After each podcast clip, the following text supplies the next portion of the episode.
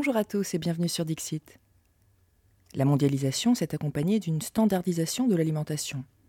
Dans un rapport de mars 2014, le Centre international d'agriculture tropicale a montré que le régime alimentaire dit globalisé, qui gagne chaque jour du terrain, nuit à la biodiversité agricole. Il ne repose plus que sur quatre grandes cultures le blé, le riz, la pomme de terre et le sucre. Non seulement cet appauvrissement est préjudiciable pour l'environnement, mais il affaiblit aussi la souveraineté alimentaire par absence d'alternative lorsqu'une récolte est mauvaise, et favorise l'obésité, les maladies cardiovasculaires et le diabète. Aujourd'hui, le modèle économique à l'origine de ce régime alimentaire globalisé est lui-même en danger. Tout d'abord, l'ordre économique actuel basé sur la croissance illimitée est en train de s'effondrer. Les crises financières le montrent bien. Un système qui donne plus d'importance à des transactions virtuelles qu'à la condition des êtres humains et de la planète ne peut pas durer. Cet ordre ne survit aujourd'hui que parce que l'argent public vient indéfiniment au secours des banques et des entreprises privées, plutôt que d'être consacré à restaurer l'environnement et à créer des moyens de survie pour les plus pauvres. Ce système ne tiendrait pas non plus sans l'escalade de violence que nous connaissons contre la population et les ressources. C'est précisément pourquoi, selon Vandana Shiva, le retour à l'agriculture biologique et aux semences paysannes paraît plus que jamais nécessaire, parce qu'elles sont plus résistantes et s'adaptent mieux aux aléas climatiques. La résilience est l'avantage le plus remarquable qu'offrent les graines traditionnelles. Le monde souffre de plusieurs formes d'instabilité, auxquelles les semences paysannes apportent une réponse salutaire.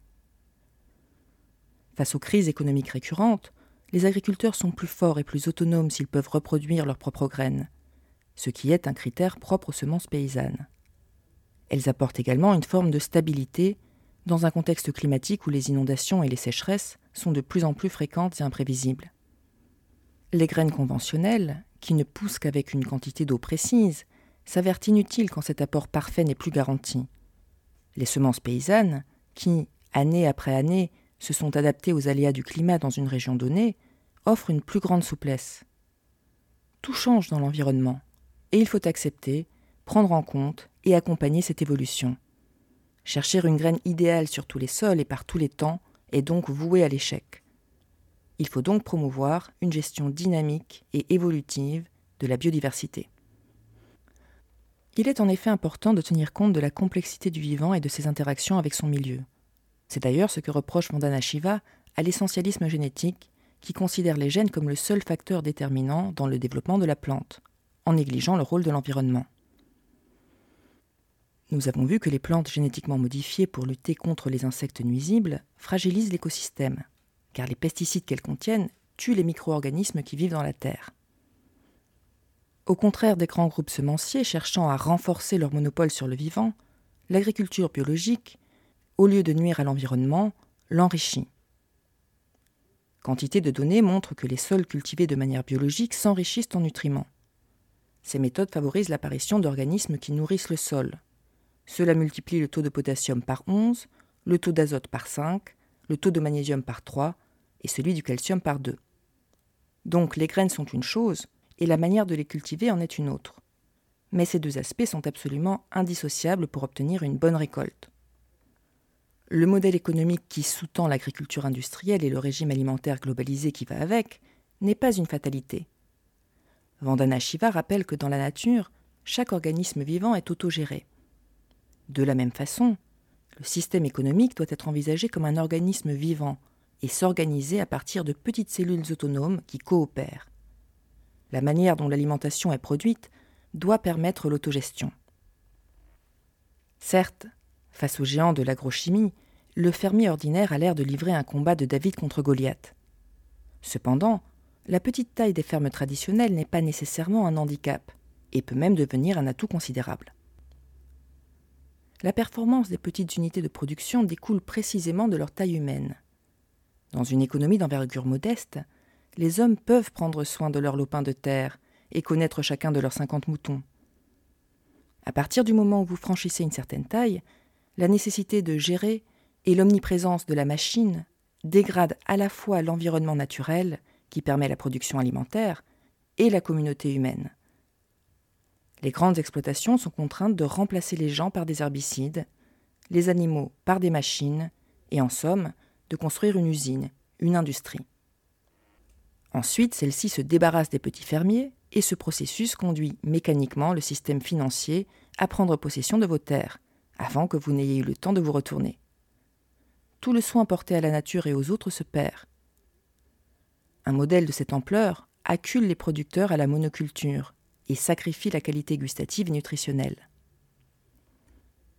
Donc le retour à des pratiques agricoles à plus petite échelle présente beaucoup d'avantages, tant au niveau nutritionnel et gustatif qu'au niveau de l'autonomie des agriculteurs et de la santé des écosystèmes. L'objectif pour Vandana Shiva est de construire une véritable alternative à cette industrie délétère pour l'environnement et les hommes. D'après elle, nous pourrions créer un système produisant une nourriture de qualité pour tous, grâce à des circuits courts et au retour de l'agriculture à petite échelle. Sans ce changement de paradigme agroalimentaire, nous risquons d'assister à un véritable effondrement du système alimentaire, trop fragile et soumis aux instabilités financières pour résister à une crise majeure. Dans ce contexte d'urgence climatique et d'instabilité économique, toutes les initiatives comptent. La biodiversité agricole, la biodiversité en général, est un enjeu majeur si nous souhaitons préserver un futur vivable pour les générations à venir. Les initiatives individuelles ne doivent donc pas être négligées. Elles sont au contraire le point de départ d'un vrai changement de paradigme. Nos jardins sont des sanctuaires très utiles pour préserver la biodiversité agricole. D'autre part, Vandana Shiva estime que nos comportements alimentaires constituent un levier d'action pour reprendre le pouvoir. Contrairement aux décisions des gouvernements qui peuvent prendre du temps, puis, une fois votées, être contournées, les changements de comportement des consommateurs ont un effet immédiat et un impact certain. Un produit boycotté cesse forcément d'être vendu, et une filière vertueuse qui suscite l'engouement des citoyens est vouée à réussir. Elle encourage les consommateurs à diversifier leur alimentation et à se réapproprier les traditions de leur terroir. Les consommateurs doivent donc privilégier des plats plus variés, et notamment les spécificités culinaires de leur culture et de leur territoire.